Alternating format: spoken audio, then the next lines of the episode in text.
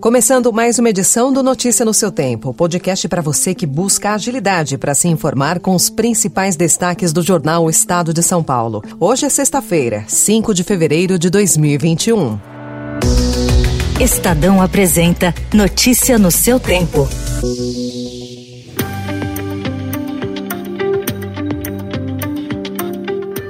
Vamos às principais notícias do dia. Líder na Câmara fala em enquadrar Anvisa e Bolsonaro reage. Ricardo Barros do Centrão pediu mais vacinas e abriu crise. O diretor-presidente da Anvisa, Antônio Barra Torres, reagiu às cobranças do parlamentar. Dessa vez, mexeu com a honra das pessoas que estão trabalhando aqui, fazendo sacrifício de suas vidas. Grana curta. Com o fim do auxílio emergencial, o saque da poupança bate recorde.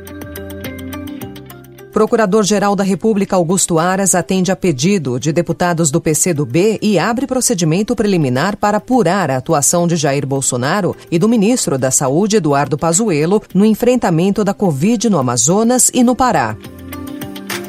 Vacina é rejeitada por 40% dos franceses.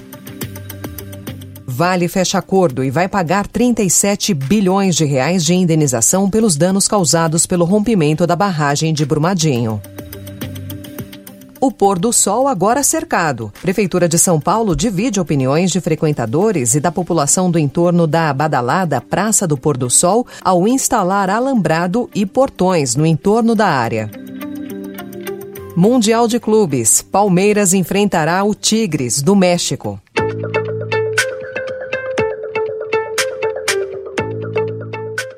Em Metrópole, destaque para a crise política aberta pelo líder do governo na Câmara, o deputado Ricardo Barros, ao ameaçar enquadrar a Anvisa. Barros afirmou ao Estadão que os diretores da agência estão fora da casinha e nem aí para a pandemia de Covid-19. Ele prometeu mobilizar a maioria governista para aprovar projetos que acelerem o registro de novas vacinas no país. Em entrevista a Bandeirantes, o diretor-presidente da Anvisa, o médico e militar Antônio Barra Torres, rebateu parlamentar do Centrão. Eu espero que ele entenda o mal que ele fez e repare esse mal urgência. A questão dos prazos é tentar sempre fazer no menor tempo possível, porque nenhum de nós está, conforme lamentavelmente foi dito hoje, nem aí para a pandemia. Não é verdade. Muito pelo contrário. Nós temos que nos unir em torno de um objetivo que é tirar o Brasil dessa situação tão terrível que ele se encontra. Mais tarde, o presidente Jair Bolsonaro desautorizou seu líder e saiu em defesa da Anvisa. E eu sempre sempre disse, sempre disse, uma vez aprovada pela Anvisa, sem pressão de ninguém, a vacina será comprada. Ninguém fala por mim diante de uma agência, seja qual for. E a agência que está em destaque no momento é a Agência Nacional de Vigilância Sanitária, a nossa Anvisa, que tem um histórico de trabalho muito bom ao longo de mais de uma década e tenho certeza que continuar fazendo esse trabalho.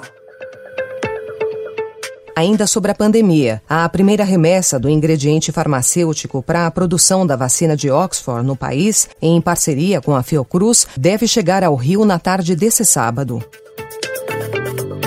E o Senado aprovou ontem uma medida provisória que facilita a compra de doses contra a Covid-19 da vacina russa Sputnik V. O texto, que agora vai para a sanção presidencial, também autoriza o acesso do Brasil aos imunizantes por meio do COVAX Facility. A Vale fechou acordo na Justiça de Minas Gerais e vai pagar mais de 37 bilhões de reais de indenização ao poder público pelos danos causados pelo rompimento da barragem em Brumadinho, em janeiro de 2019. A tragédia deixou 272 mortos. Moradores defendem o pedido inicial de indenização, no valor de 54 bilhões de reais polêmica em uma das praças mais badaladas de São Paulo. A prefeitura começou ontem a instalar alambrado e portões em torno da conhecida Praça do Pôr do Sol. Com um custo de 653 mil reais, a obra é um pedido da Associação Amigos do Alto de Pinheiros e da Associação de Moradores de Sítio Boaçava, mas divide opiniões dos frequentadores do local. O objetivo, segundo a prefeitura, é facilitar o controle de pessoas para não causar aglomeração durante a pandemia e facilitar a conservação do local que recebe muitos frequentadores. Notícia no seu tempo. As principais notícias do dia no jornal O Estado de São Paulo. De modo que ficou definido aqui, juntamente com o presidente Arthur Lira e com o Agnaldo e com o Roberto Rocha, que a comissão mista concluirá o seu trabalho até o final de fevereiro e temos uma previsão de que em seis, de seis a oito meses nós possamos ter concluído a reforma tributária no Congresso Nacional, tanto no âmbito do Senado quanto no âmbito da Câmara dos Deputados. Em economia, os presidentes do Senado, Rodrigo Pacheco, e da Câmara, Arthur Lira, fecharam um acordo ontem para aprovar a reforma tributária no Congresso em um prazo de seis a oito meses, mas deixaram ainda muitos pontos em aberto sobre o futuro da proposta no Congresso. Pela negociação, a comissão mista da proposta finaliza o relatório até o fim de fevereiro. Após 10 meses consecutivos de captações, a caderneta de poupança fechou o mês de janeiro de 2021 com saída recorde de recursos. Dados divulgados ontem pelo Banco Central mostram que saíram da poupança mais de 18 bilhões de reais a mais do que os depósitos feitos no mês passado. Esse é o maior volume de retiradas para um único mês na série histórica do BC, iniciada em janeiro de 1995. O resultado negativo coincide com o fim do pagamento pelo governo de auxílios emergenciais emergenciais. Janeiro também é tradicionalmente um mês de mais saques que depósitos na poupança, em função das despesas de início de ano. O agravamento da pandemia de Covid-19 no Brasil, com um ritmo de vacinação aquém do esperado, já colocou novamente na mesa dos grandes bancos a necessidade de uma nova rodada de renegociações de dívidas. O Estadão conversou com o presidente do Bradesco, Otávio de Lazari, e ele afirmou que o Bradesco, Itaú, Santander, Caixa Econômica Federal e Banco do Brasil têm conversado a respeito e estão dispostos a uma nova leva de prorrogações caso o país volte a ser obrigado a adotar medidas de isolamento social.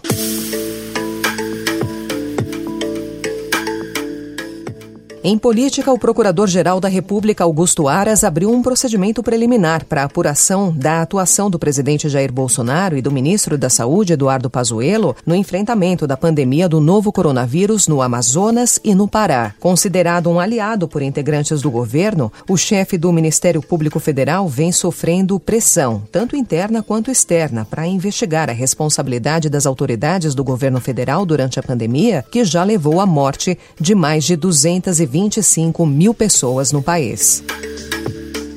Senadores protocolaram ontem um pedido de abertura de uma CPI para investigar a atuação do governo federal no enfrentamento da pandemia do novo coronavírus. O autor do pedido é o líder da rede no Senado, Randolph Rodrigues. Em vários cantos do país, e notadamente do seu caso mais dramático, ocorrido em Manaus, no estado do Amazonas, se dá conta que a irresponsabilidade das autoridades levaram centenas, milhares de brasileiros a perderem a vida e a dilacerarem as suas famílias. Por conta disso, é necessário uma investigação rigorosa por parte do parlamento brasileiro. A Fundação Nacional do Índio, a FUNAI, mudou os critérios usados no país para determinar quem é índio ou não no Brasil. O reconhecimento como indígena, que até hoje era feito por meio de uma autodeclaração, passa a incluir agora uma série de critérios. O Ministério Público Federal vê ilegalidade na medida. Além de julgar ilegal o relatório de inteligência financeira produzido pelo Conselho de Controle de Atividades Financeiras, o COAF, sobre movimentações de Frederic Wassef, ex-advogado da família do presidente Jair Bolsonaro, o Tribunal Regional Federal da Primeira Região determinou que a Polícia Federal abra inquérito para apurar se houve desvios na elaboração do documento. A informação foi divulgada pela Folha de São Paulo e confirmada pelo Estadão. O relatório foi gerado dias após a operação que prendeu o ex-assessor do senador senador Flávio Bolsonaro, Fabrício Queiroz, na casa de Wassef em junho do ano passado. Notícia no seu tempo. A França tem a maior parcela de pessoas que se opõem à vacinação contra a Covid-19. Esse é o principal destaque do Estadão Internacional. Cerca de quatro em cada dez franceses afirmam que definitivamente ou provavelmente não devem se vacinar, de acordo com pesquisa feita pela consultoria Cantar Public, divulgada ontem. O ceticismo é alto também na Alemanha e nos Estados Unidos. 26% dos americanos e 23% dos alemães rejeitam a imunização. A Suécia começou ontem a desenvolver certificados de vacina digitais que serão usados para que as pessoas possam viajar para o exterior e participar de eventos culturais e esportivos dentro do país, como shows e partidas de futebol. Na quarta-feira, a Dinamarca anunciou uma medida semelhante. As principais empresas de telecomunicações de Mianmar começaram ontem a bloquear o acesso ao Facebook no país, obedecendo às ordens dos militares que tomaram o poder após um golpe de Estado contra o governo civil na segunda-feira. De acordo com o Ministério das Comunicações e Informação, as redes sociais, assim como Messenger, Instagram e WhatsApp, devem permanecer bloqueadas até domingo por uma questão de estabilidade.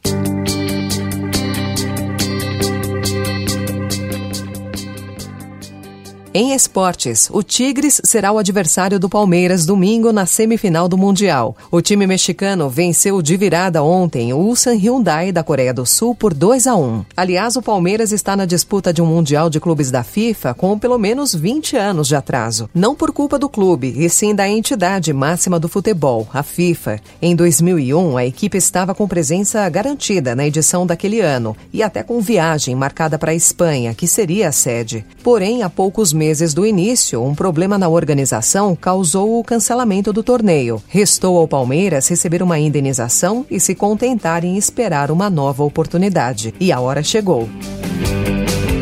O Santos e o atacante Marinho repudiaram ontem a maneira racista como o radialista Haroldo Souza se referiu a Lucas Braga durante a partida do time paulista contra o Grêmio na quarta-feira. O narrador da Rádio Grenal chamou o atacante de crioulinho e cidadão de cor. O clube informou que irá à justiça contra Souza. Ontem, Haroldo pediu desculpas a Lucas Braga. Segundo o narrador, não era intenção dele ofender o jogador.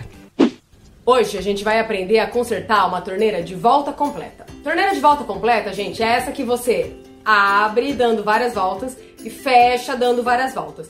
Ela é diferente, por exemplo, de torneiras de um quarto de volta, que você só abre ou fecha com. Esse é o canal do YouTube Agiliza Lab, que desde 2017 tem a missão de aproximar as mulheres do mundo dos concertos domésticos e do faça você mesmo. A partir de hoje, ele dá início à jornada Faça e Conserte Você Mesma. O Na Quarentena do Estadão conversou com a criadora do canal. Mariana Pavan conta que durante o isolamento a tendência só se fortaleceu e, segundo ela, saber mexer com ferramentas abre outras facetas na nossa vida. Então, mulherada que se interessa pelo tema, fica a dica e mãos à obra.